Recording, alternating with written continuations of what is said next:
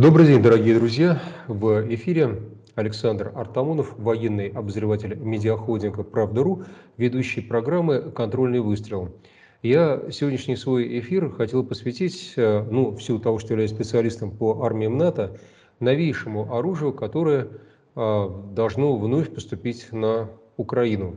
Когда говорю вновь, э, не устают нас радовать специалисты Североатлантического альянса, наверное, им не терпится испытать все средства поражения классических видов вооружений, которые они изобрели до сегодняшнего дня. Причем в ход идет все – Удивительно, конечно, вот эта украинская война.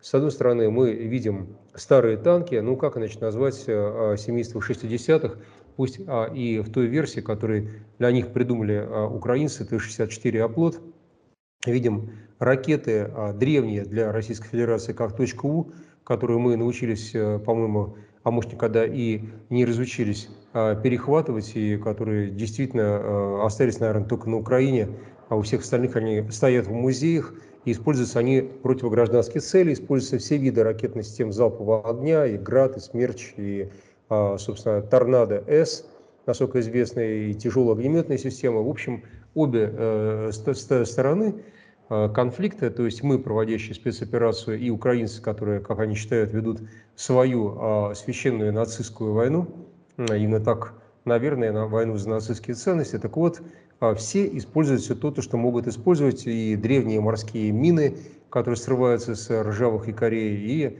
а, действительно, так сказать, э, когда, я напомню, повстанцы еще не были хорошо вооружены, были только повстанцами и только добровольцами, а потом превратились потихонечку в бригады, Луганска, Донецка, использовались даже а, ружья эпохи а, Второй мировой, я противотанковое ружье диктировал системы, так сказать вот, ПТРД.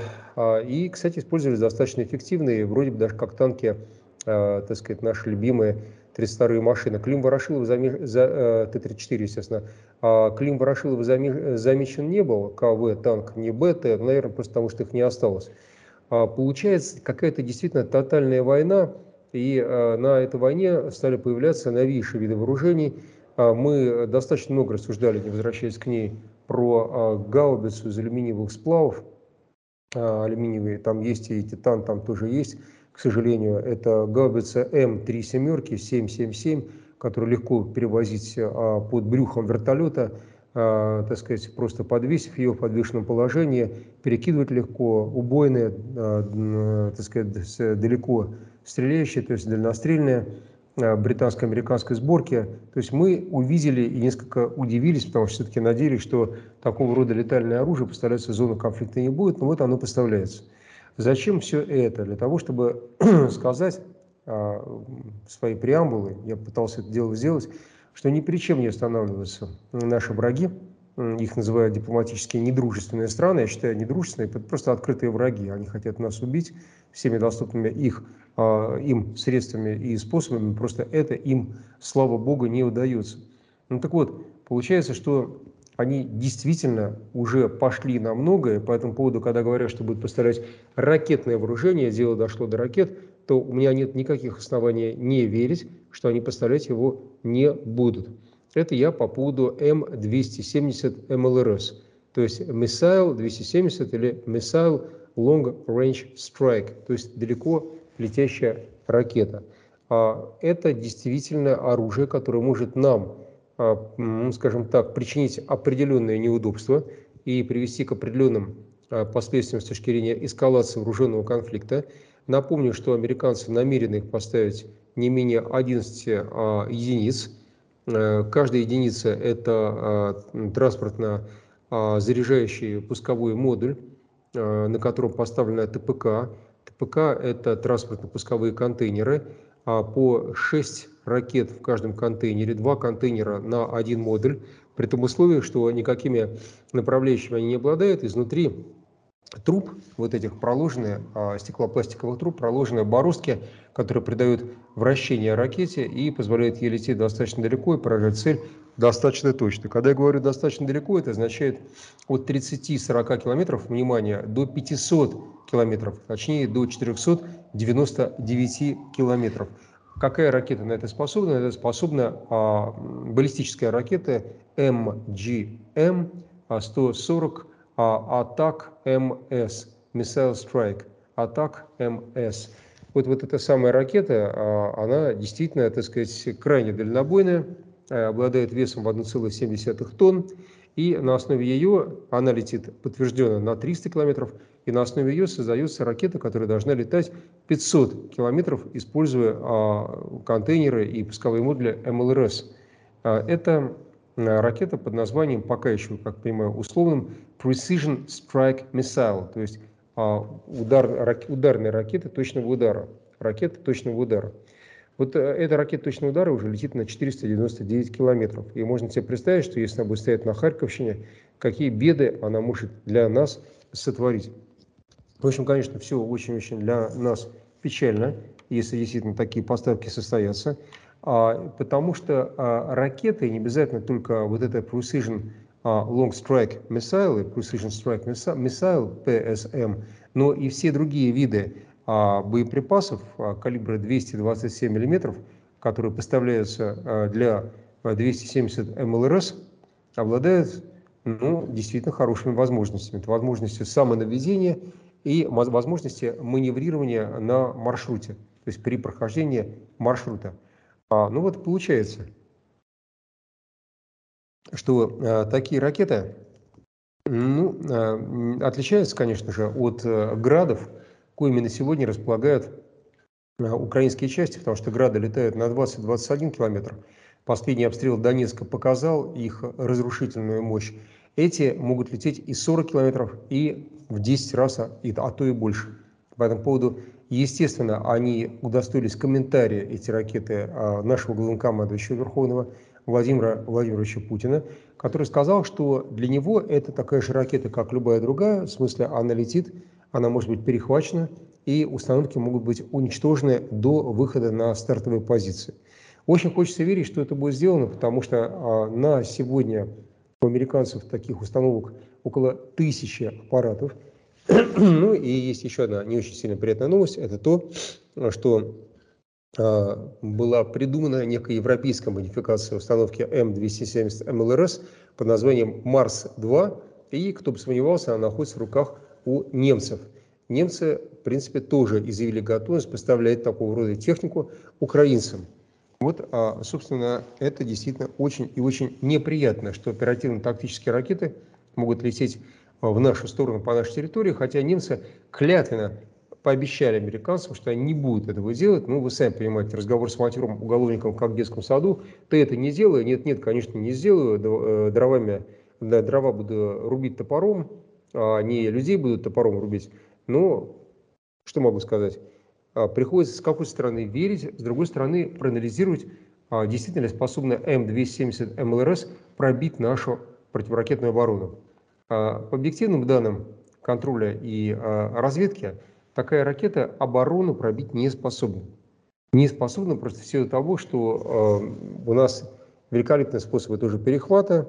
Да, надо сказать, что ракета, которая будет выпущена из пусковой установки этого образца, весьма-весьма а, хороша сама по себе и а, будет, к сожалению, не может не быть, а, будут случаи попадания, но это война.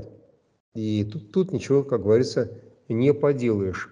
Из-за очень неприятных свойств ракеты она может менять траекторию, она может маневрировать во время полета. И у нее есть определенная связь со стрелком, то есть с оператором системы, тоже неприятно. Вот такое оружие а, может оказаться в руках а, у оккупантов, потому что мы их считаем оккупантами тоже, они нас называют оккупантами, но они оккупировали а, юго-восток Украины, поэтому местное население Донецка и Луганска называют их не иначе, как оккупанты. И можно сказать, что действительно оружие хорошее, но мы будем иметь возможность его досконально изучить и также попробовать его на зуб. Интересно, что еще могут предложить наши недрузья в том случае, если мы не найдем годным этот самый М270 МЛРС для того, чтобы добиться тактического, а то бишь и стратегического перелома в украинской кампании. Нас еще пугает такой переносной зенитно-ракетной установкой или комплексом, как Starstreak. Starstreak – это а, британская система, она действительно очень-очень интересна. Интересна она тем, что, во-первых, она не только британская, она а, универсальная, в ней использованы а, как бы три различных модификации, потому что она есть морская, есть наземного базирования на самоходных шасси, есть переносная, а есть на э, самолетах. То есть понимаем, насколько разношерстная армия может быть вооружена этими самыми стар-стриками. Стар-стрик действительно интересная система, потому что она располагает опознаванием, модулем опознавания свой-чужой, что для ракеты действительно, согласитесь, достаточно редко. Естественно, разработали французы. Их пятачок торчит везде. А у ракеты Starstreak двуступенчатый топливный двигатель, что тоже немаловажно. И, наконец, главная часть у нее представлена а, вместо фугасно-осколочной бомбы и ракеты, соответственно, чем-то еще, мы видим три ракеты, маленьких вроде миниатюре, вытянутых, на спинке у которых сделаны а, специальные стабилизаторы и, ну, скажем так, некоторые другие, стоят некоторые другие датчики.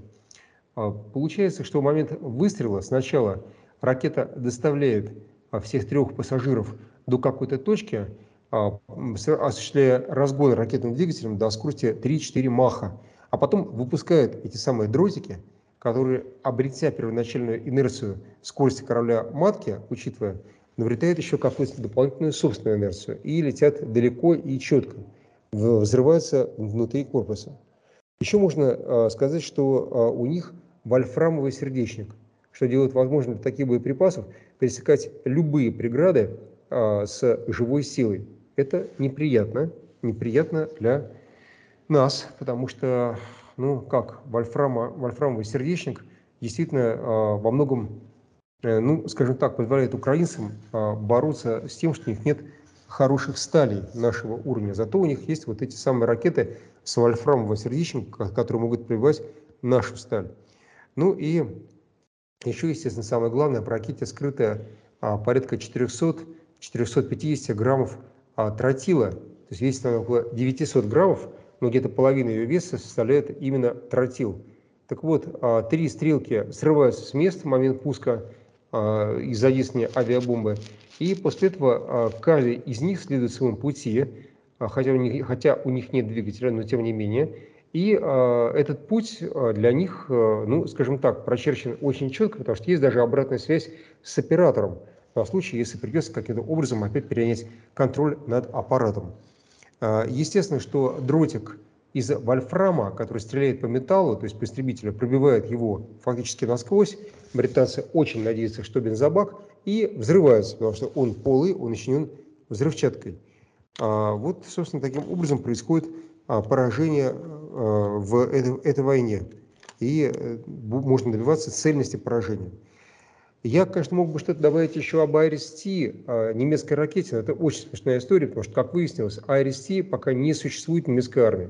Тогда, когда Бундестаг доблестно доложил собранию высокомудрому о том, что э, они способны запустить ракету АСТ, очень сильно зароптал Пентагон, прошу прощения, Пентагон, естественно, а немецкая армия, Бундесвер, с тем, что ну как так, ну, у нас нет этих систем, а на Украину вы поставляете. Они же еще не обкатные, они сырые, что там, что, что там с ними. Вообще мы их не видели в глаза, а вы сразу поставляете в ущерб нам, в пику нам на Украину. А британцы и американцы несколько успокоили игру, сказав, что они ровным счетом пока еще ничего не поставили, и что а, в любом случае а, поставляться будут ракеты вместе с людьми. То есть прилетит вертолет, привезет рабочих на смену, а параллельно привезет одного человека с автоматом, который в случае чего может и должен даже стрелять.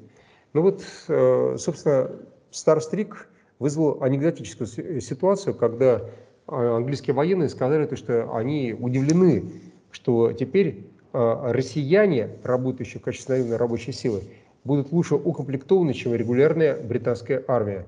Но во всем этом э, яролаше мы вполне можем извлечь свою выгоду, потому что э, мы можем без денег получить такую трофейную установку, а то и две, не обязательно одну, и таким образом ознакомиться с противодействующими нам технологиями. И, э, кроме того, можно хорошо поиграть поиграть как развед-игру с э, противником. И очень, может быть, даже что-то что, -то, в этом и выдержать. Вот, собственно, базово тут, что я хотел вам рассказать про две системы, даже три системы, если взять еще iris которые просто не существуют в природе. И сделать вывод, что старые добрые советские системы тем хороши, что они мало отказывают, они безотказны. А что может быть важнее на поле боя? На этой ноте я покидаю вас. В эфире был Александр Артамонов, ведущий а, э, международной обозревательной программы «Контрольный выстрел». Надеюсь, до новых встреч. Всего хорошего. И смотрите, слушайте холдинг правда.ру. До свидания еще раз.